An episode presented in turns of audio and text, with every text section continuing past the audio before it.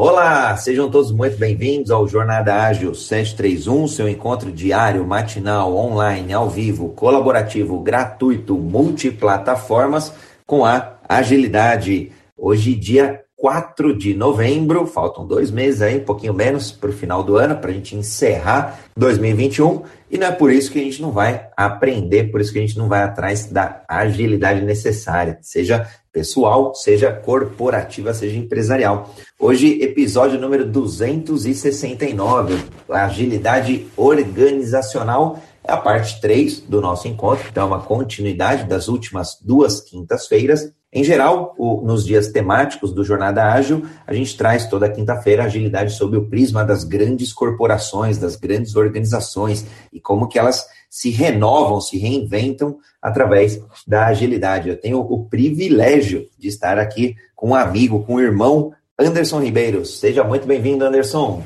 Muito bom dia a todos. Muito Obrigado, André, por mais uma vez dar essa oportunidade da gente estar aqui batendo esse papo. Eu vou aproveitar para fazer minha audiodescrição aqui. Meu nome é Anderson Ribeiro, sou moreno, 1,81m, tenho moreno de pele clara, uso barba na foto, tenho olhos castanhos claros, cabelo escuro, é, uso uma camisa branca e um blazer preto. É, sou agilista aí desde 2008, 2009 e atua aí em grandes organizações desde 99, né? Essa eu diria que é um, é um bom resumo aí. Agilista por formação, por vocação, por missão e por paixão, né, Anderson? É isso aí. Legal. Bom, eu sou, vou fazer minha audiodescrição também. Eu sou André Sanches, brasileiro, homem cis, pele branca, olho castanho esverdeado, cabelo castanho. Estou numa foto sorrindo com uma camiseta preta e o fundo aqui um azul degradê. É uma honra. Quem estiver por aqui no Clubhouse, quem estiver no Green Room, é só levantar a mão que a gente traz aqui para o debate. A gente adora quando a audiência sobe e traz pontos de vista que muitas vezes até são divergentes, a gente super respeita. E quem estiver nos ouvindo aí nas mídias sociais, seja YouTube, Instagram, LinkedIn, é, e outras mais, outras tantas mais. É só, é só postar o comentário aqui que a gente integra tudo junto e tudo misturado. Bom, Anderson, fizemos aí já um início, né, um, aquecimento nas últimas duas semanas e hoje é, é dia de a gente falar é, sobre aí o planejamento estratégico, como que a gente consegue é, com agilidade montar esse plano. Né?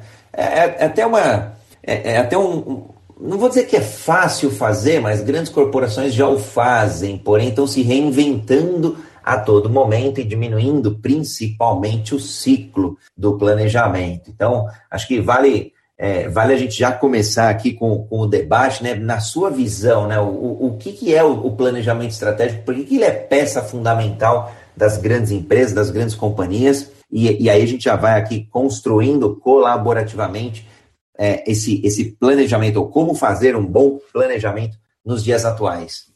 Para mim, de vez em quando aqui, André, só está cortando um pouco, então pode ser que seja a mim se cortar e, e, de repente ficar falha alguma das minhas mensagens aí, me ajuda aí, tá? Me fala que cortou e tal. Combinadíssimo. É, boa.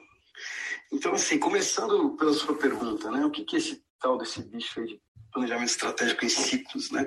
Por que, que isso é importante e tal. É, acho que a gente pode fazer uma alusão com o que acontece é, no dia a dia também das nossas vidas, né? É, a gente, a partir do momento que ganha uma, uma certa maturidade, responsabilidade, que a vida exige um pouco de nós, é, como seres humanos, né? Esposo, esposa, pai, filho, é, e, e, começa a ter ali é, pessoas que dependem de você, é, sonhos que você deseja alcançar, é, objetivos que você quer conquistar, você precisa se estruturar para chegar lá, porque nem todos os objetivos são objetivos alcançáveis por meio de uma única ação simples, é, rápida, barata que você vai tomar. Você precisa se organizar, né? É, se você quer fazer uma viagem, um intercâmbio, por exemplo, é algo que eu particularmente nunca tive a chance de fazer, mas tenho vontade, ainda está né, no, no meu planejamento. Você precisa se estruturar para isso.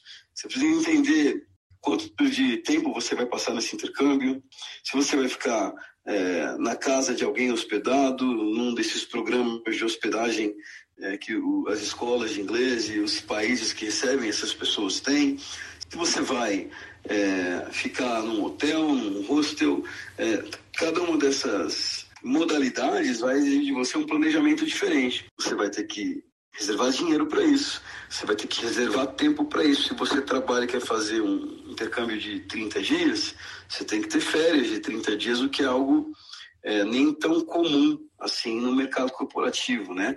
Eu acho saudável que consegue tirar, mas não é tão comum. Geralmente você tira ali no máximo 20 né, e, acaba por vender 10. É, além dessas coisas, você ainda tem que é, entender se você quer uma imersão plena no idioma, e aí você vai ter que procurar cidades que tenham a menor quantidade de brasileiros possível aí, né, para você não, não ficar tentado a voltar a falar português e interromper o seu ciclo de imersão. Então, são uma série de detalhes que você tem que planejar. Detalhes que você vai ter que revisar de tempos em tempos. É, não é diferente com uma empresa. Então, a empresa, quando ela precisa é, atingir um novo patamar, seja de número de clientes, é, fatia de mercado, é, lançar uma nova linha de negócio, um novo canal de venda, é, um novo modelo de negócio. Então, ela vendia antes, vamos supor, uma empresa de data center que vendia apenas é, é, espaço dentro do seu data center para as empresas colocarem lá na sua infraestrutura seus equipamentos e, e terem lá o seu, é, o seu data center protegido por uma infraestrutura construída para aquela finalidade. É, é, agora não, ela passa a atuar em cloud e ela vende infraestrutura como serviço. Isso já muda completamente o jogo. Né? Para fazer essa mudança, ela tem que ter um planejamento, não se faz do dia para a noite. Então, o planejamento em ciclos ele é importante porque a gente tenta tornar, pelo menos, incremental um movimento de transformação da empresa na direção é, do que ela quer construir para o seu futuro. Estamos num momento hoje, temos determinadas características e condições e queremos alcançar algo diferente do que somos hoje. Para isso, eu preciso me é, organizar. E durante essa jornada, tudo vai mudar e vai mudar com certa frequência. Muda o contexto de competição no mercado, muda muitas vezes a questão regulatória do mercado onde eu atuo, mudam. É, os clientes e o seu comportamento de consumo, tudo isso vai mudando e eu não posso ter um planejamento estanque. Eu preciso de um planejamento que se adeque a essas condições que estão em constante revisão. Então é por isso que o planejamento em ciclos ele, ele é importante para que a gente se mantenha é, pronto para se adaptar de maneira contínua às contínuas mudanças que influenciam o ecossistema onde eu estou inserido. E assim eu me mantenho competitivo ao longo de todo esse tempo. Né? Fantástica introdução, Anderson, fantástico. Eu, eu brinco, para mim é sempre uma aula te ouvir, né? aí já fica aqui quem estiver na audiência, sigam o Anderson aqui no, no Clubhouse, sigam também é, no Instagram, no LinkedIn, eu estou por aqui também, nas três, nas três mídias sociais. Eu, eu gosto muito quando você trouxe essas duas palavrinhas, e aí olhando ela um pouco de forma inicialmente separada, né? É, planejar e estrutura. A estrutura, né, vindo do, do, do latim estruturai, é, é, é, como uma coisa é construída. E você trouxe aqui, né, estruturar uma viagem, estruturar um intercâmbio, estruturar a vida pessoal, que é que é dar a, a é, como organizar, né? Estrutura, é, é, o esqueleto mesmo, é o que traz solidez. Solidez, no, no, por isso que a gente fala de, de um planejamento, de uma estrutura é, familiar, de uma estrutura empresarial, a estrutura da, da, da empresa, como que aquela é, empresa está construída, alicerçada, né? O alicerce dela, o, o, é como se fosse o frame mesmo. Estrutura familiar, como que aquela família, qual que é a estrutura daquela família, como que ela está organizada, como que ela está disposta. E aí, quando a gente olha o planejar, né, é a planificação, né, criar é, um, um, uma planta ali, é, pelo menos que seja mental ou que seja no papel, onde for, né, é, é plano mais ejar aí do, do, do latim também. É, e aí, juntando as duas, né, quando a gente começa a falar planejamento da estrutura, é exatamente esse ponto que você trouxe. E aí, óbvio, longa história curta, as empresas faziam planejamentos estratégicos para 5 anos, para 10 anos, para 20 anos, e o faziam com alguma periodicidade, a cada dois anos, a cada três anos, revisitavam a cada é, anualmente. Agora, com esse mundo aí mais bunny, mundo VUCA, mundo é, é, MUVUCA, o termo que a gente queira aí, mas que, que é, é de, velo, de, de veloc, maior velocidade nas mudanças, né? A mudança ela se tornou a constante agora. Então, revisitar esse planejamento estratégico, o, o plano desta estrutura, seja familiar, seja, seja da empresa, faz total sentido. E aí o que você trouxe dos ciclos, né? Importante com que é, ela, ela não seja é, fixa em pedra, né? Senão é, é, o velho capitão afundando com o navio. Ele precisa se adaptar, precisa mudar, precisa olhar os contextos e as mudanças dos contextos para poder eventualmente pivotar um negócio, eventualmente é, reduzir ali algum dano colateral de perda para a concorrência e por aí vai. Então, eu, eu gosto bastante dessa estrutura e, e, e é bacana porque a estrutura para nós, né, pessoas, ela traz segurança e a gente sempre buscou, no fundo, no fundo, segurança. Então, essa estrutura, esse planejamento é, estratégico, né, de estruturado, estrutura, a gente traz segurança para a empresa também. Então, quando a gente fala que a gente tem um planejamento estratégico, os colaboradores se sentem mais seguros, os investidores, acionistas se sentem mais seguros. É, até e aí dá para extrapolar, né? Para clientes, para é, fornecedores, para governos e por aí vai. Então, por isso que é bacana e, e, e cada vez mais as empresas estão explicitando isso como uma forma de trazer algo sólido, né? elementos sólidos é, para cada uma dessas partes interessadas aí que eu mencionei. E é bacana quando a gente começa a, a olhar que, que componentes fa, é, fazem parte dessa estrutura.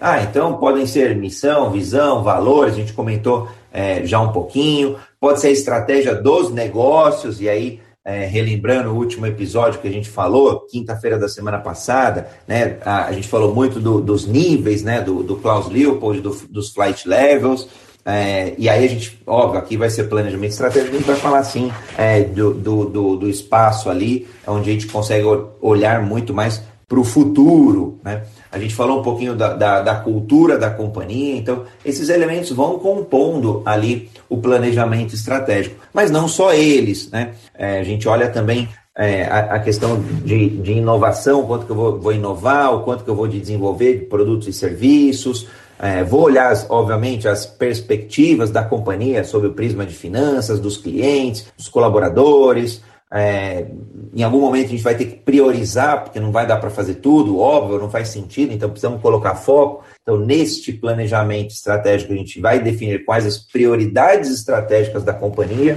o que, que a gente vai, é, quais iniciativas vão compor, qual o portfólio de projetos, de iniciativas, de, de projetos, é, quais métricas a gente é, vai, vai, utilizar para nos guiar, para não ser um voo aí às cegas, né? Mas olhando o, o a, aquele formato né, de pirâmide, é muito do que está lá na alta administração e que, por consequência, quanto mais tiver a, acesso né, na cultura de todos os colaboradores, mais as pessoas vão entender qual a direção da empresa, né, para onde a direção no sentido de da linha, né, para onde a empresa está caminhando. Então, quanto mais esse planejamento estratégico fizer parte é, de toda a organização, é, melhor é para todo mundo é, estar dentro dela e remar na mesma direção.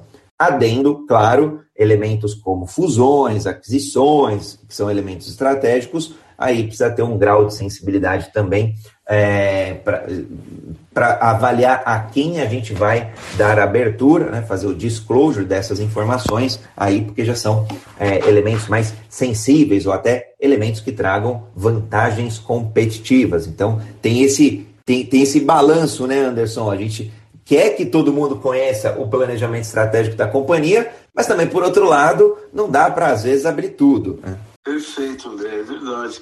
E quando você falou, falou, um pouquinho no começo da sua fala agora, né, o que, que é importante ter, né, para a gente, quais as componentes fundamentais para a gente poder desenvolver um planejamento e se tornar uma organização é, ágil, né, de fato, mas que tem é, uma estratégia organizacional que permeia essa organização inteira, né, não que necessariamente todos os detalhes precisem estar no domínio de todas as pessoas, mas que essa estratégia de alguma forma esteja refletida é, nas ações de maneira coordenada que a empresa inteira está tomando. Né?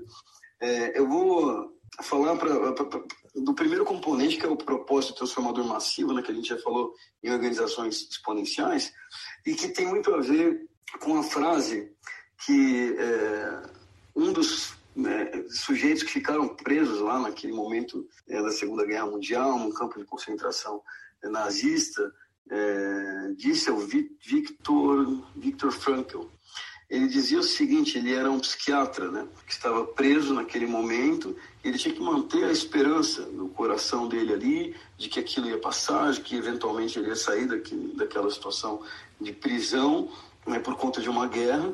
É, e aí, quando perguntavam a ele como é que ele se mantinha firme e são naquele cenário desesperador, ele usava a seguinte frase: é, no livro, inclusive, depois que ele escreveu Em Busca de Sentido, ele afirmava que quem tem um porquê enfrenta qualquer como.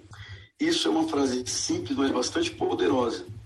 Se você entende o seu propósito, que de maneira resumida, é, o seu propósito é a razão pela qual você existe, é a razão pela qual você acorda todos os dias, e independente do seu estado de ânimo, né? É, estatisticamente aí a gente vai ter é, percentuais da vida onde a gente vai estar super feliz, super bem, é, vai estar num dia de normalidade ou vai estar muito triste com alguma coisa terrível que aconteceu conosco. É normal, faz parte da nossa jornada. Mas eu preciso levantar todos os dias disposto a fazer o que eu tenho que fazer, que só eu posso fazer aquilo. E para que eu consiga fazer isso com tanta variação, mesmo que seja de estado de ânimo meu, seja por problemas internos ou externos é, a mim, eu preciso ter um porquê muito claro. Porque se eu tenho um porquê muito claro, eu enfrento qualquer como. E aí o qualquer como tem a ver com adaptação. Eu vou entender quais são as situações de contexto, eu vou entender o meio que, nos no qual eu estou inserido, quais são as variáveis com as quais eu tenho que lidar, e eu vou me organizar para poder jogar aquele jogo na melhor condição possível, com as melhores ferramentas possíveis, para aquele momento, daquele contexto onde eu estiver. E aí, é, é importante falar as ferramentas que existem agora, mas eventualmente alguém vai estar vendo esse, ouvindo esse podcast no futuro, é, e talvez as ferramentas já sejam outras. Né? A gente pode falar um pouquinho do que agora, nesse momento, nós conhecemos e nos ajuda no dia a dia. Mas falar do como, ele é menos importante do que falar do porquê. Porque o porquê determina a razão pela qual eu continuo. Né? E aí, suportado num, num conjunto de valores, né? aquilo que é, é, são os meus princípios, são os meus valores, é, determina a minha ética e a minha maneira de agir, eu vou encontrar então um como que faça sentido para o meu contexto nesse momento e que vai ser adaptado continuamente ao longo do tempo. Né? Eu acho que isso, isso é um ponto muito importante aí para a gente refletir. E, e, e, uma vez que a gente tem né, muito esse porquê e para que existimos, qual a nossa missão, visão, valores, propósito, a gente falou propósito é, transformador massivo. Eu até coloquei o link aqui para quem estiver no Clubhouse. É só buscar no, no, no, seu player de podcast preferido. Só buscar o Universo Ágil. Aliás, nós fizemos três grandes encontros de organizações exponenciais também. Vale muito a pena. É, é vale a pena ouvir de novo, né? É, em alusão aí ao Vale a Pena Ver de Novo. É, acho, ficou bem bacana e a gente está caminhando aqui para uma trilogia também de agilidade organizacional. Uma vez que a gente tem, né, Anderson, muito sólido essa estrutura, por isso que eu gosto dessa palavra da estrutura, uma vez que isso está bem alicerçado, o porquê, o, PTM, o propósito transformador massivo, o restante é, é, é mais fácil de mudar o como é, ou o que, né? Até relembrando aí o, o, o, Golden Circle, né? O círculo de ouro lá do Simon Sinek, é, o porquê está lá no meio, está lá no centro, é o núcleo, né? É, é, é a pedra fundamental. O restante é, é mais tranquilo, assim, não é que seja muito mais fácil, mas se precisar mudar, se precisar pivotar, se precisar trocar, Então, o que? Vou, vou trocar um produto, né? Então, é, longa história curta do Simon Sinek, a gente tem é, o porquê no núcleo, depois é, é, tem o como e depois o que. Então, em geral, grandes organizações estão é, pautadas aí nesse, nesse círculo de ouro. Então, ele, ele, traz até o exemplo lá da Apple, né? A Apple, é, como uma empresa que, de, que, que fomenta, que quer levar tecnologia, produtos inovadores, uma boa experiência, tá lá o porquê ela existe, depois é, o, como que ela faz isso, então usando design, usando simplicidade, usando tecnologia, usando serviço, uma série de coisas, e o que ela faz, então iPhone, iPad e por aí vai. Então esses são os produtos, tá? No círculo mais externo ao núcleo. Trocar produto é claro que é complexo. A gente não fala que vai trocar o iPhone de um dia para o outro, mas uma vez que existe o produto, uma vez, uma vez que ele foi criado, uma vez que são criados os produtos, depois evoluir é mais fácil, mudar é muito mais fácil do que mudar o core, né, o núcleo de uma empresa. Então, por isso que eu gosto do, do, do que você trouxe né, nesse contexto de estrutura, porque a estrutura, de fato, é o que mantém a empresa em pé. O propósito mantém as pessoas em pé e as pessoas constroem a empresa. A empresa é, ela é, um, ela é um esqueleto, uma estrutura, mas obviamente composta de pessoas. Se as pessoas não estiverem unidas, interligadas, é, com numa forma de, de, de, comunidade, de um senso de pertencimento e pertencimento ao propósito, né, à causa, é, e aí grandes movimentos dão certo por causa justamente do propósito e do senso de pertencimento, aí, aí sim, qualquer outra coisa é mais fácil da gente mudar. Agora, imagina o seguinte, que a gente tenha que mudar a cultura de uma empresa enorme, vai, sei lá, pode ser a Amazon, pode ser uma, essas grandes aí que, tem, que empregam centenas de milhares de pessoas. Como é que a gente vai mudar o núcleo, se esse núcleo é, é parte da cultura, é a missão, a visão, da, é, são os valores de cada colaborador? É muito mais complexo. Então, nesse sentido, é mais fácil mudar um produto. Nesse sentido, é mais fácil mudar a forma de um produto. Ah, então a gente entrega esse produto uma determinada forma. É, agora a gente vai entregar é, em cloud, em nuvem, por exemplo. Tá? Mudei uma tecnologia, então acaba sendo um pouquinho mais fácil. Né? Oh, o Samuel, Samuel chegou aqui, seja bem-vindo, Samuel, ao Jornada Ágil 731. Prazer e uma honra ter você por aqui também para o debate. Oh, o Leandro está por aí também, tem uma galera boa aqui hoje. Obrigado, bom dia, pessoal. Cheguei um pouco atrasado hoje. Eu vou ouvir aqui um pouquinho vocês para poder contribuir. Legal, seja, seja bem-vindo, Samuel. E quem quiser contribuir também, é só levantar a mão, a gente traz aqui para o debate, hoje falando de agilidade organizacional. Já é o terceiro encontro aí da série, junto com o fantástico Anderson Ribeiro e a gente está focando hoje em planejamento estratégico. Falamos um pouquinho aí de, de estrutura, um pouco do, dos planos, né, de, do, do, da necessidade de planejar e de, e de como fazer isso aí, é, eu vou dizer, da obrigatoriedade de fazer isso é, em forma cíclica, em forma iterativa, portanto, evolutiva. Então, as empresas estarão fadadas aí de fato ao fracasso, serão é, peças de museu. É verdade. Nesse sentido, para não ser peça de museu, eu queria chamar para reflexão aqui é, uma frase, depois eu deixo o link, André, para você compartilhar para a galera ali, né, no, no, no, nas referências que a gente usa aqui, é, de um artigo que eu vou destacar uma frase da Denise Heller, que é uma pensadora estratégica também, que aplica treinamentos para líderes de grandes empresas já há bastante tempo. Ela diz o seguinte: é, métodos clássicos de gestão têm como premissa implícita a ideia de que o futuro será uma continuidade do passado, ou, pelo menos, de que os problemas que desafiam seus negócios têm precedentes na história. É, então, se a gente for observar nessa frase dela, é, alguma coisa que já não parece ser tão comum é acreditar que no meu futuro é uma continuidade do passado. Acho que o primeiro ponto que a gente tem que pensar sobre o momento em que nós vivemos, de constantes transformações tecnológicas, geopolíticas, é, de comportamento né, é, do, do, próprio ser humano, comportamento de consumo, reflexões a respeito de clima, é, é, preocupações com o crescimento populacional de maneira é, bastante acelerada, escassez de recursos, uma série de coisas que vem agora influenciando um, um, momento único na história da humanidade, acesso à informação quase que imediata, pelo menos nos países que não têm censura, né? A essa informação, a gente tem uma série de variáveis que, da maneira como elas estão presentes nesse momento, elas nunca estiveram. E outras surgirão.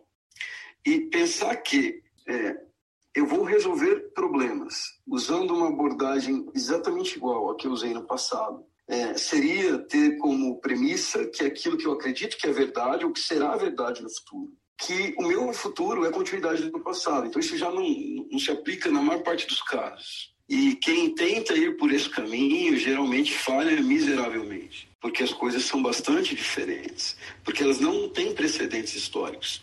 Então ela coloca para fechar esse pensamento que pensar estrategicamente está relacionado ao futuro e, portanto, ao risco e à incerteza. Então, se eu estou falando de risco e incerteza, eu preciso ter condições mínimas de discutir a respeito do contexto no qual me encontro, para poder encontrar respostas e criar então uma estratégia que usa como referência ali a minha, a minha estrutura atual e como eu quero transformá-la para chegar no, no, no, futuro do jeito que eu desejo chegar, né? do jeito que eu sonho em chegar, para atender um propósito que é aquilo que me move, que é aquilo que me faz existir.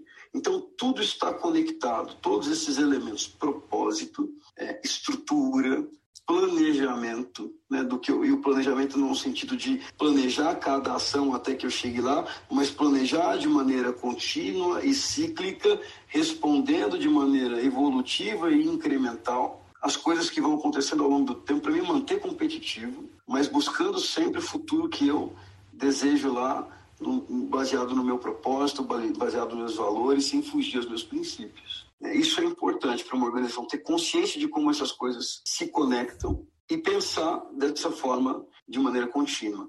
É, ainda bem que o Leandro está aí, né? Ontem estava como um dos ouvintes de um, de um evento que é, ele fez com o Alisson Vale, do Software Zen, para falar um pouquinho de Kinevin, que é um framework aí é, para lidar com essa questão de, de contextualizar diferentes é, condições e diferentes tipos de problema que a gente vai enfrentar no dia a dia para poder ali se posicionar em frente àquele problema de acordo com o cenário, de acordo com o contexto é, e escolher uma melhor maneira de abordar aquele problema para solucioná-lo.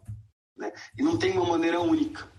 Então não adianta a gente aqui pensar de repente num plano que vai funcionar para todo mundo, numa ferramenta que vai funcionar para todo mundo, se tudo isso é contextual. E muitas das vezes, problemas diferentes que eu preciso tratar na minha estratégia vão precisar de abordagens diferentes. Então, é importante até quem puder, depois aí, eh, o Leandro também vai mandar aí para o André a referência, né, quando assim que ele tiver, né, do, do, que o Software Zen deixou o evento gravado, e aí vocês vão poder ouvir um pouquinho de, de que Nevin aí, que trata um pouquinho dessa questão. Depois se o, Leandro quiser até subir comentar um pouquinho a respeito, fica à vontade aí, Leandro. O que, aliás, é, é, seria uma excelente oportunidade de fazer um, um dia, né? Fazer um dia específico sobre o Kinevin, acho que seria bem bacana. A gente tentou aí a agenda já, mas tem uma galera aí que tá com a agenda super complicada, mas vamos, vamos ver se a gente consegue sim, tá no radar para a gente fazer um jornada ágil especificamente, puramente sobre o Kinevin.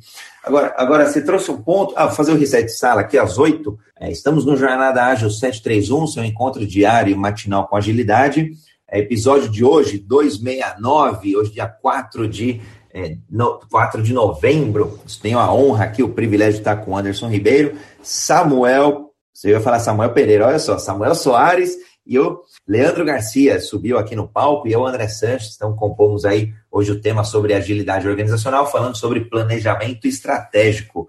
Meu centavo rápido aí de contribuição, para já passar a palavra aí para o Samuel e para o Leandro. Eu tenho visto, Anderson, que de, depende da empresa, eles, a, os executivos ainda têm alguma dificuldade de entender essa palavrinha que eu sou apaixonado, que é o contexto. Entender que o contexto está mudando a todo momento e, e sob os diversos prismas. O contexto do acionista está mudando, querendo muitas vezes mais é, retorno sobre o investimento. O contexto dos clientes está mudando, onde cada vez mais ele é empoderado. O contexto dos colaboradores, pega a pandemia, por exemplo, a gente fez é, um, um, uns, acho que foi sexta passada no Agile Breaking News, ou sexta retrasada. A gente falou sobre o movimento que as pessoas estão fazendo com a volta do presencial, muitas não querem mais voltar, porque encontraram talvez uma melhor qualidade de vida ou até um, um maior propósito junto às suas famílias, então é, preferem ser é, demitidas e buscarem outras oportunidades em companhias que permitam, né, principalmente trabalho intelectual e, e principalmente é, empresas que permitam aí o, o home office, né, o anywhere office. Então, o contexto está mudando também do ponto de vista dos colaboradores. É, pessoas vão pensar muito mais na saúde, então os colaboradores também é, se importarão com empresas que valorizem é, saúde, saúde mental e por aí vai. Então, está mudando tudo. E aí, os executivos, alguns ainda têm essa dificuldade, estão ancorados muito nessa linha que você trouxe essa linha conectada, é, mais linear da Denise Eller, é, de, de, que está relacionado aí ao, ao, passado. Cada vez menos a gente tem relações, né, conexões lineares. É cada vez mais é, complexo essa, essa linearidade, né? Então a gente não tem mais. Por isso que eu falo, às vezes o, o, o, o nexialista consegue, às vezes, encontrar esses nexos entre, entre pontos que muitas vezes as pessoas não conseguem enxergar, não conseguem mais é, entender. Então, esses são meus dois centavos aí de contribuição, abrindo aí para quem quiser contribuir, Leandro, Samuel, sejam bem-vindos. Ah, pessoal, eu quero contribuir um pouquinho também aqui, deixa eu só fazer minha autodescrição, né? É, então, Samuel, homem cis, branco, na foto eu tô ah, com uma, uma barba, um fundo cinza e uma camiseta preta. Bom, Anderson, gostei muito do que você colocou ah, sobre, sobre essa questão de olhar para o futuro e, de, e do passado não, não servir mais como base, né? E isso me fez lembrar ah, muito também que é, é quando a gente pensa no acrônimo VUCA, a gente lembra do não é, é, o futuro fala muito de incerteza e, e puxa bastante para a complexidade também. E quando a gente olha para o passado, querendo resolver um problema do, do, do presente, é, achando que uma solução que foi aplicada é, pode ser que funcione agora, talvez a gente esteja, esteja colocando um viés ali, da, esquecendo da ambiguidade, ou seja, pode ser que o, o problema que eu estou experimentando hoje pareça-se muito com o, o, problema que foi resolvido lá atrás, mas é, na verdade é, é, só, é só uma, uma visão é, talvez turva ali, né? Parece, é, pode, pode ser muito, muito uma armadilha, assim, né? Falando até em armadilha, eu me lembro aqui do, da Jennifer Garvey, que escreveu aquele livro das armadilhas mentais da, da liderança, e uma delas é que a gente conta histórias simples, né? O, o, ser humano tem mania de contar histórias simples, simplificar as histórias na cabeça. E aí é, a gente entra nessa armadilha de achar que, ah, já passei por isso, ou ah, já vi isso acontecer, a solução já foi aplicada de tal forma, é só aplicar que vai dar tudo certo. Quando a gente vê que ah, o mundo é muito mais complexo do que isso, né?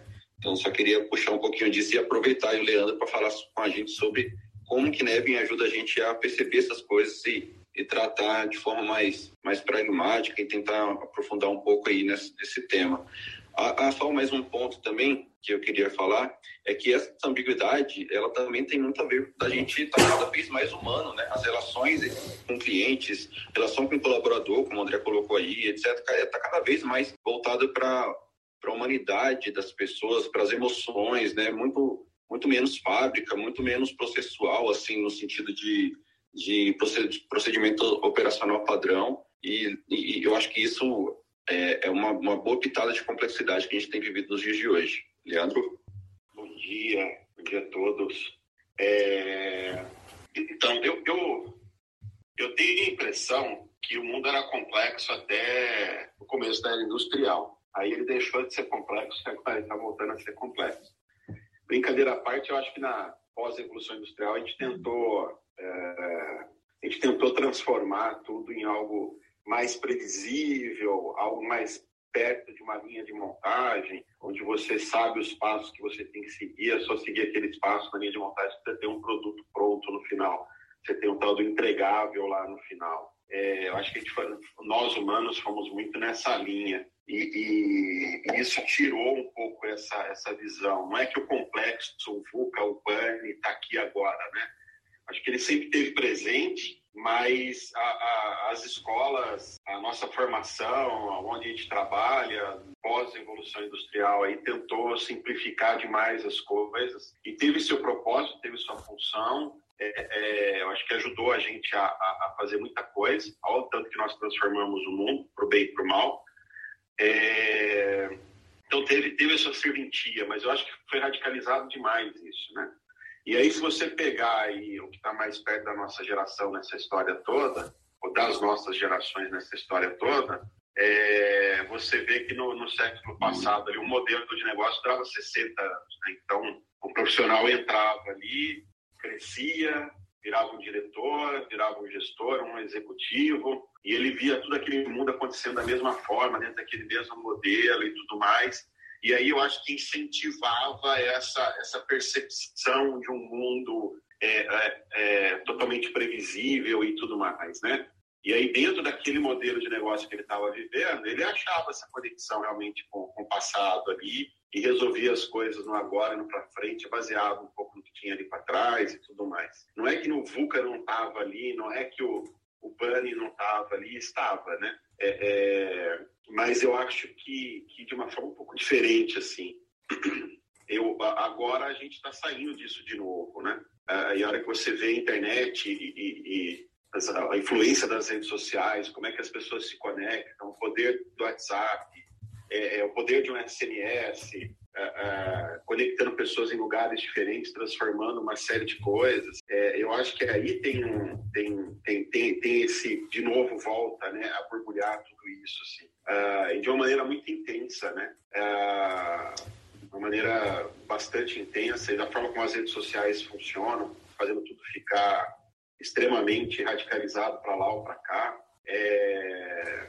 Dentro do complexo ali no Kinevin, tem duas coisas ali que eu estava lendo esses dias que conectam muito com isso, que é a, convergência retrospectiva, eu acho que é assim que chama, que tem a ver com o que vocês falaram aí, é exatamente isso. É você olhar para trás. E aí é, é, interessante a forma como, como eu estava lendo, como que o texto traz, porque é, a gente só, só lê as histórias que deram certas, né?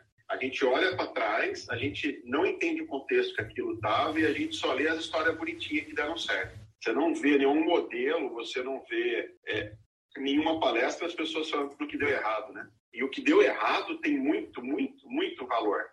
Uh, deveria ser estudado também. Se você a gente olhar aí um caso recente, aí vacinas, né? É, é, eles aplicam vacina em 50% das pessoas, 50% das pessoas é placebo. E aí eles comparam as pessoas ali que, que receberam placebo com as pessoas que receberam vacina para tentar entender ali é, é, é, se teve realmente sucesso ou não. Eles acompanham um grupo ali que não foi de vacinados para entender se, se aquela vacina realmente fez diferença ou não, né? É, é, se a quantidade de pessoas que pega a doença, a quantidade de pessoas que se curam é igual nos dois grupos, é, você não validou nem invalidou a vacina, né? Não quer dizer nada aquele resultado que você teve ali. É, como se a vacina, num caso desse, fosse inócua. Assim. Então, normalmente nos casos que a gente vê, história de squads, né? você só vê uma história de sucesso de uma empresa Alguém dentro de uma empresa que é o Spotify escreveu um texto, parte eles estavam executando, parte era algo que eles queriam executar, mas eles não estavam executando. Depois de um tempo, eles abandonaram aquele modelo e as pessoas olham para aquilo ali, veem aquilo ali como um sucesso, porque foi o Spotify, e sai todo mundo fazendo squad, squad, squad. É, é, não faz sentido nenhum, é um modelo, inclusive, caro. É, é o Spotify tem, tem financiamento infinito ali, tem bilhões lá para gastar. Como é que as empresas que estão aqui no Brasil estão, né? É, é, porque você duplica pessoas dentro de equipe, não é uma estrutura você cria uma estrutura que ela não é barata, né? Você cria uma estrutura cara. Tem, tem seu valor, mas assim, em termos de custo ela é muito alta. Então faz sentido, você tem budget para poder jogar esse jogo. Quanto tempo você aguenta jogar esse jogo?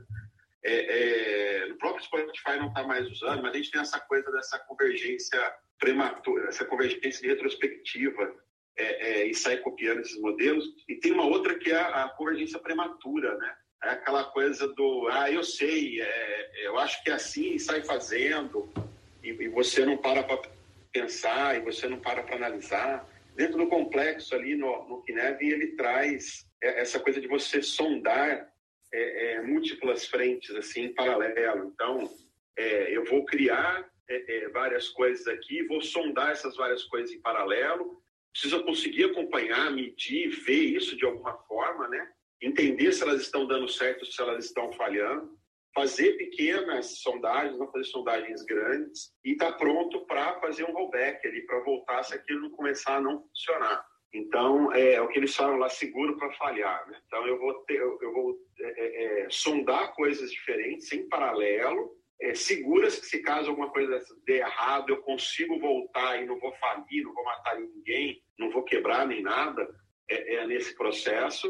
É, e conforme isso vai andando, eu vou validando e, e, e ou, ou, eu vou ajustando o caminho, eu vou, eu vou mudando para cá, vou mudando para lá. É, é, um pouco disso que trata dentro do Kineve, desse assunto que vocês estão, estão trazendo aí.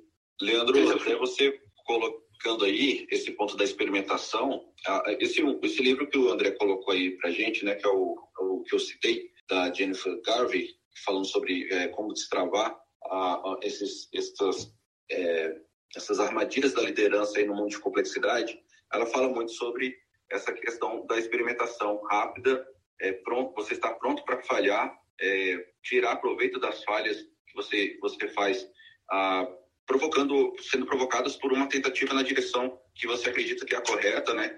É, faz muito mais sentido. Um mundo complexo é como até tem um vídeo também que talvez eu consiga passar aqui, passar o, o link para vocês, onde fica bem, é, bem claro a, ali o, a imagem que ela traz de um, um experimento químico mesmo, né? Como se fosse um cientista fazendo vários experimentos até encontrar a, a solução, encontrar a fórmula. Então, acho que é, é, me remete muito ao que você está falando sobre é. fazer experimentos. A hora que o Kanban fala do movimento evolucionário, né, vai fazer evolução, Kaizen, pequenos experimentos. A hora que você vai ali para uma startup, você vê, perdão, você vê muita coisa semelhante ali no startup, né? Quer dizer, eu estou olhando para um produto novo aqui, aí eu vou cancelar, aí eu vou continuar, eu vou ajustar, é, lá ele fala pivotar, o que Nevin fala em ajustar, é uma coisa mais, mais é, é, menos radical, né? Eu não vou fazer um movimento de mudança grande, eu vou fazer um ajuste aqui, é, é, e aí ele traz o porquê que ele acha que tem que ser ajustar e não pivotar.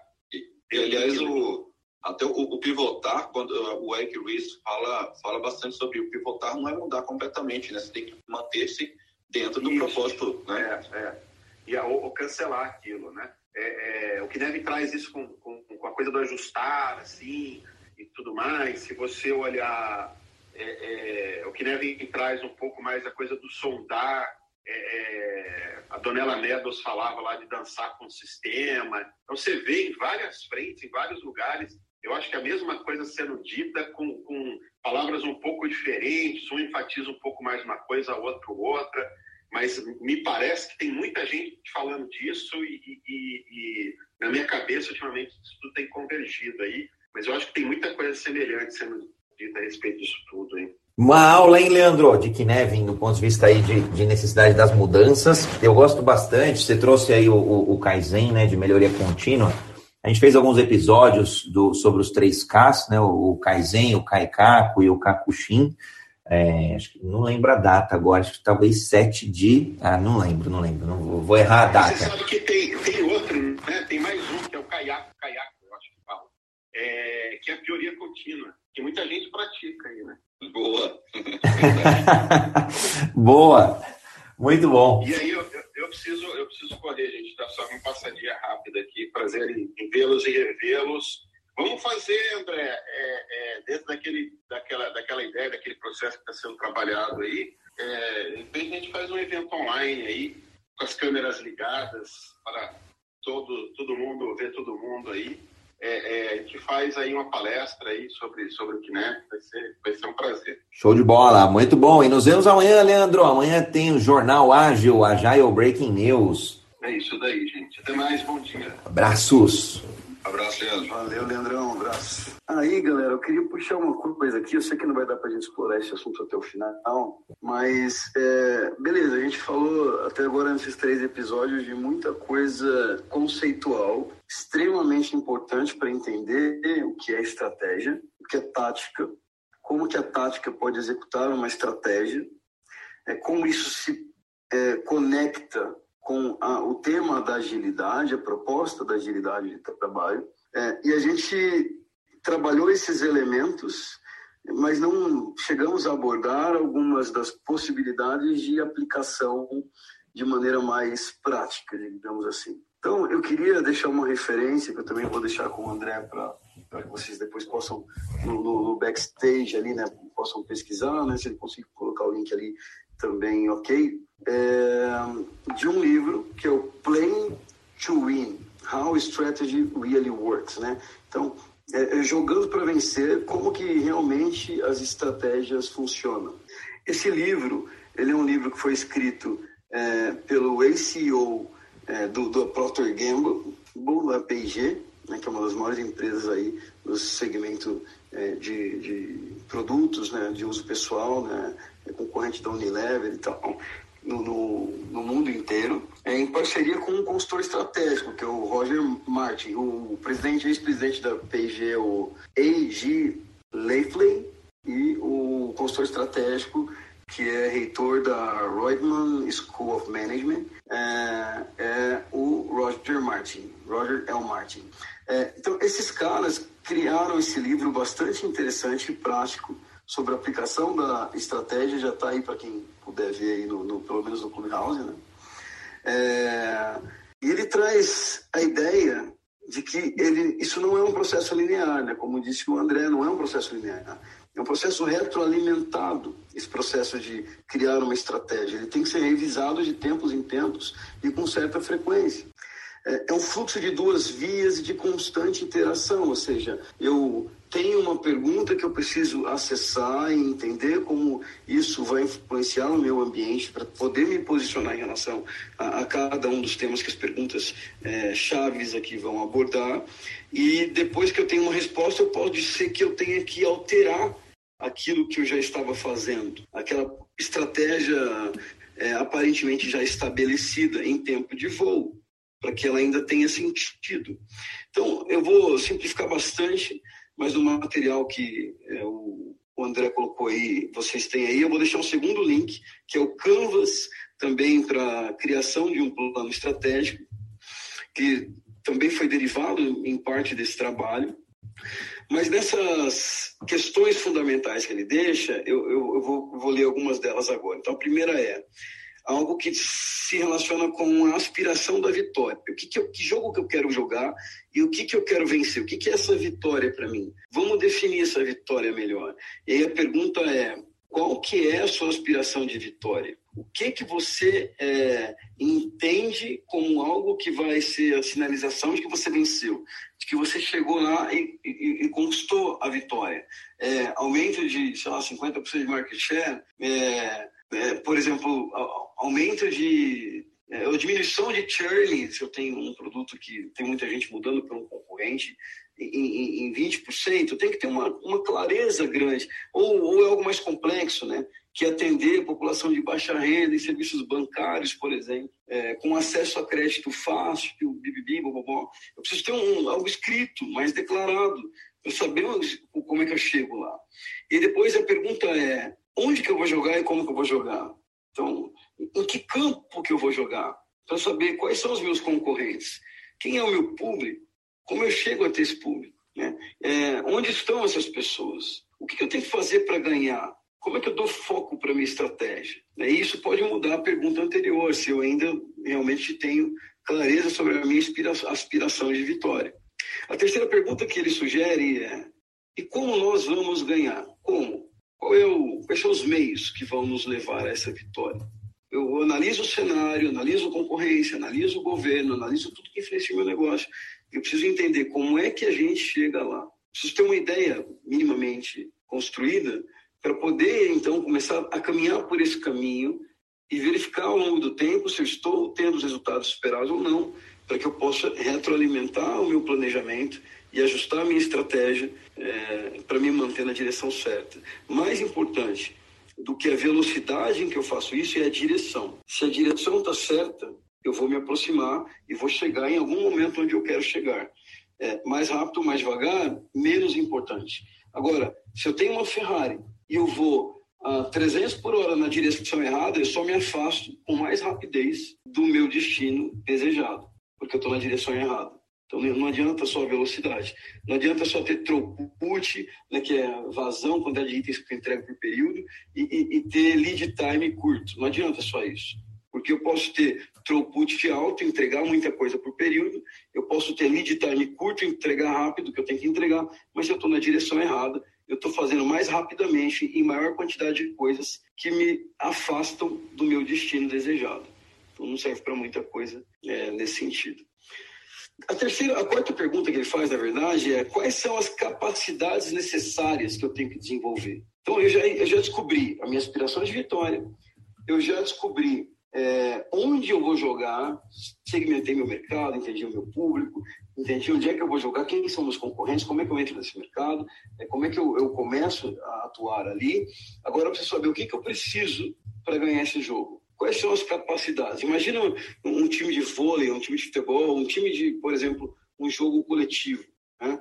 Quais são as posições que os meus oponentes têm mais fortes? Eu preciso defender melhor, eu preciso, desculpa, eu preciso atacar melhor, eu preciso é, ter jogadas onde eu canse meu adversário, porque é um adversário que tem bastante força física, eu preciso cansá-lo antes de poder é, chegar até o momento onde eu tenho uma chance de ter o, a minha jogada para vencer, é, não dá para ir de cara enfrentar um adversário tão bem preparado fisicamente. Eu preciso entender como é que eu vou jogar esse jogo. Então, quais são as capacidades que eu preciso? E se eu preciso atacar dessa forma e vencer pelo cansaço, poxa, eu preciso ter pessoas que têm habilidade de permanecer com a bola no pé. Pessoas que consigam manter essa bola girando no meu campo sem que ele consiga me atacar, porque é, assim eu me protejo e vou cansando o meu adversário, até que eu consiga chegar no meu destino. E a quinta e última pergunta que ele deixa é: quais são sistemas de gestão que podem potencializar essa caminhada? Né? E aí é onde a gente fala: será que eu preciso de OKR? Será que eu preciso de um Kanban? Será que eu preciso de um Scrum? Será que eu preciso de um sistema de remuneração coletiva, remuneração individual, que eu, Anderson, particularmente não acredito, remuneração variável individual, né? Aquela onde eu dou meu bônus para a pessoa em particular pelo desempenho dela e não pelo desempenho do coletivo assim por diante. É, como, como é que eu jogo esse jogo? Eu preciso entender quais sistemas vão me levar a chegar até esse resultado. E essas cinco perguntas o tempo todo podem estar influenciando a maneira como é, é, cada uma delas foi respondida no passado. Elas não são estanques, elas têm que ser revisadas. E isso está de uma maneira bastante didática é, no é, the, the, Play to Win Strategy Canvas, né? O, o, o, o jogo para vitória da estratégia já num, num, modelo de campos. Esse link também eu vou, eu vou deixar com o André para que ele já é, compartilhe com vocês aí. E aí vocês podem dar uma lida melhor, procurar outras referências para aplicação prática é, no dia a dia. Mas o grande ponto aqui, gente, é que o tempo todo é importante que a gente faça essas perguntas para o negócio de maneira estruturada, para depois entender assim, quais iniciativas que eu vou ter dentro do, do, do meu plano estratégico, como essas iniciativas vão se desdobrar é, em épicos, em features, e depois como essas features viram histórias, como eu estou falando agora de coisas mais práticas, né, para quem trabalha já com um modelo de gestão estabelecido, como é que elas viram requisitos de negócio, como é que depois eu vou colocar isso lá para os meus times, ou squads, ou nome que estiver sendo usado no lugar onde você atua, as pessoas trabalharem. E uma vez que essas coisas começarem a estarem prontas para serem entregues aos clientes finais, como é que eu. Acho que. Eu não sei se o Anderson caiu. Ficou mudo para mim também. Ficou, né? Ah, legal. Daqui a pouquinho acho que ele volta. Anderson, aproveitar que o André pediu aqui a palavra, seja bem-vindo ao Jornada Ágil 731, seu encontro diário e matinal com agilidade. Pode falar aí, André. André, seu microfone acho que está mutado. Ali no canto inferior direito tem um botão. Aí, show de bola. Pode, pode fazer tua pergunta, complementar aí algum ponto de vista que os curadores e moderadores é, já comentaram aqui anteriormente. Em especial o Trello, né? e, eu não sabia como aplicar isso dentro da minha gestão de projetos. É, o que, que, acontece? Porque eu achava que era coisa de programador, né? É, então tem várias ferramentas aí, por exemplo, eu me apresentei para um amigo meu que ele é, é, dono de uma gráfica e hoje toda a produção dele é baseada no Trello também. Então, assim, é, essa parte ágil às vezes fica um pouco distante assim de, de alguns segmentos, né? Mas é uma questão de transformação mesmo, né, da cultura da empresa e enfim, o que, que é, será que tem a ver? Eu, eu vou te provocar, Xará, André, seja muito bem-vindo. É, às vezes a gente entende o ágil só como uma metodologia, só como um framework. Por exemplo, o Anderson citou alguns, o Scrum, o Kanban e por aí vai. É, no final do dia, o ágil, a agilidade, é, é uma mentalidade, ele é uma filosofia, ele é uma cultura é, nas empresas. E, e, a gente consegue isso através dos princípios, através dos pilares, através das atitudes, através do conhecimento, onde a gente aplica. Até porque tem empresa que adota um framework, uma metodologia, e não é ágil na sua entrega, na sua capacidade de planejar, na sua capacidade de entregar. E tem outras que não, que não implementam e são consideradas empresas mais ágeis, porque no final do dia é essa capacidade de se adaptar constantemente, de experimentar, de errar, de aprender. Então está muito por trás o aprendizado. Então, acho que é, o depois, óbvio, ferramentas são importantes, é o que o Anderson trouxe é, do próprio livro Play to Win. Ali, quando a gente fala de sistema de gestão, é esse sistema, ferramenta, é tecnologia, é processo, procedimento, são elementos que vão ajudar a companhia ali a ter uma vazão, uma escala, uma escalabilidade maior. É, faz sentido para você? Faz total, cara. Ah, realmente, a questão de mudança de pensamento, assim, na minha visão, né, o André, pelo que você falou, né? E quando a gente começou a utilizar pelo menos o Trello lá na empresa, a gente conseguiu reduzir várias, várias outras ferramentas que nós utilizávamos justamente porque mudamos a nossa forma de pensar, né? É, obrigado aí, viu? André, até contribuindo um pouco aí, ah, por que, que vocês sentiram essa mudança? Tá? Porque existe um princípio por trás aí dessa ferramenta. A ferramenta nasceu por conta de um princípio de que quando a gente visualiza o trabalho que está sendo desenvolvido de forma mais, quando a gente torna mais visual aquele trabalho, a gente consegue enxergar melhor pontos de melhoria, aonde que a gente pode melhorar, e aí a gente vem, é, tem onde que está tendo gargalo, onde que está tendo mais vazão, menos vazão, dentro do processo daquilo que está sendo desenhado, da, daquilo que está sendo desenvolvido ali pelo time, né? Então, até dando uma dica aí, não sei o quanto que vocês é, chegaram a, a, evoluir esse quadro de vocês, mas é, é, interessante você mapear etapa por etapa do processo lá, desde que o, o desde o pedido do cliente ou de uma demanda gerada até entrega para que essa, esse princípio aí seja cada vez mais poderoso para vocês, tá? Então, é, visualizar o trabalho em progresso e a cadeia de, de valor, de entrega de vocês é, é o que faz com que vocês percebam essa, essa melhoria aí, percebam esse valor entregue, seja a ferramenta Trello, seja um quadro na parede, a, a, ferramenta menos importa. O que mais importa é você aplicar esse princípio de o trabalho ficar visível para todos e, e conseguir é, aproveitar esse, essa visão para gerar melhoria contínua. Tá? Então acho que eu acho que é onde vocês conseguiram aí é, já já ver um pouco do, do poder que que o ágil e o lean podem trazer dentro de uma companhia.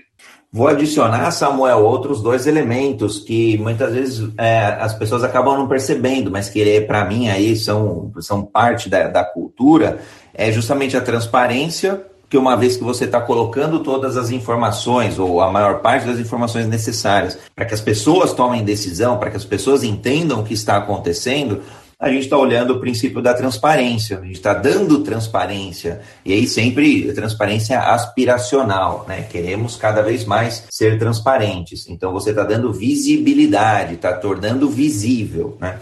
É, e aí é o que o Samuel falou, seja no, na parede, no papel, ou no Trello, ou em algum outro local, tudo bem, funciona do mesmo jeito. E você está é, é, você tá comunicando e colaborando entre os envolvidos, entre os departamentos, entre as pessoas, entre os processos aí de uma empresa, no, no caso aí dessa empresa que você comentou. Então, são, que são, são etapas dessa cultura mais ágil, que é uma cultura que fomenta a colaboração, todo mundo trabalhando ali conjuntamente e fomenta a comunicação entre as pessoas. Uma vez que um card ali, um post-it andou de um lugar para o outro, eu estou comunicando os envolvidos, que de repente é, dá sequência ali no, no, no, procedimento, dá sequência em uma etapa do processo, por exemplo. Por isso que acaba é, dando, trazendo esse sentimento né, de velocidade.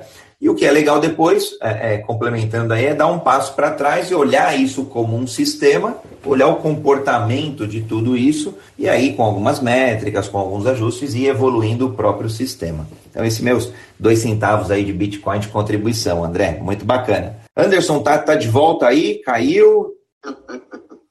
Estamos nos finalmente aí? Eu, eu, Estamos... sobre isso, você já nos finalmente, né? Estamos nos finalmente agora. A gente acabou aproveitando o André, a gente já fez um hot seat aqui rapidinho, uma mentoria rápida aqui, é, trouxe o, os elementos aí do, do, de ferramenta e o, o Samuel e eu complementamos que é muito mais do que ferramenta, né? O ágil sendo muito mais do que ferramenta, mas sim uma mentalidade, sim uma cultura. O restante aí é mais consequência. Boa.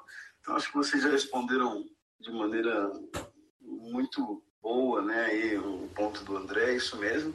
É, como já estouramos o tempo aqui, eu queria mesmo agradecer a presença de todos que aqui estiveram. É, ouçam, compartilhem com seus colegas aí, fica sempre gravado. Uh, e sempre estejam por aqui, subam quando tiverem é, uma contribuição, uma pergunta, algo que vocês queiram trazer também como provocação para que a gente reflita. É, essa é a ideia e é sempre um prazer é, fazer parte dessa manhã de quinta-feira, onde a gente fala sobre é, agilidade organizacional. Então, um abraço, que todos tenham um bom restinho de semana, fiquem com Deus. Você deixar uma palavra aí, Samuel e André também, do nosso encontro de hoje? Agradecer também aqui, o pessoal que está aqui até agora com a gente. É, agradecer também o Anderson por ter trago esse conteúdo é, super rico para a gente aqui. Já estou namorando o, o, o Canvas aqui, Anderson. E Tô dando, mandando uma olhadinha aqui, tem uma, um canvas, pelo menos o que eu encontrei aqui no. Eu vi que você passou o link, né? Tá bem parecido, eu acho que é o mesmo que eu encontrei aqui. E tem uma parte ali, é, só para só colocar, né, que eu fiquei empolgado com isso. É o Strategic Tests, né, a parte 7, começa a puxar ali para as condições, hipóteses, experimentos, né? É, eu acho que é ali quando a gente começa a fazer o link daquilo que vai virar épico, aquilo que vai virar feature, aquilo que a gente vai é, experimentar aí dentro de um, uma visão de produto ou de estratégia de, de negócio. Bem bacana. Obrigado pelo, pelo conteúdo de hoje, Anderson. Valeu, André. Obrigado aí pela mentoria. Realmente é esse aí mesmo, Samuel, André. É, a gente não enxergava várias, várias coisas dentro do processo e estou aqui ouvindo vocês e espero estar presente nas próximas salas. Legal, André, seja muito bem-vindo. A todos aí, façam parte do Clube Agilidade Brasil. Quem estiver aqui no Clubhouse é só clicar ali no, no canto, em, canto superior esquerdo, tem uma casinha ali, é só clicar na casinha e fazer parte.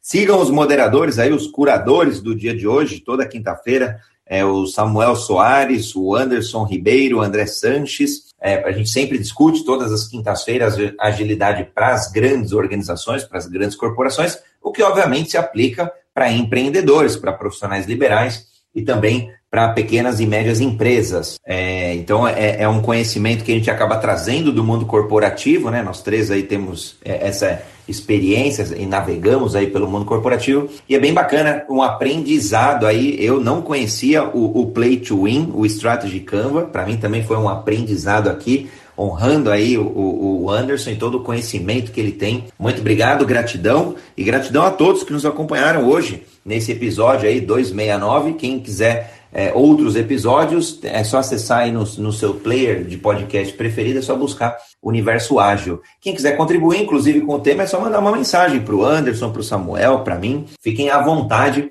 de indicarem aí conteúdos, pessoas, é, assuntos que vocês entendam oportuno.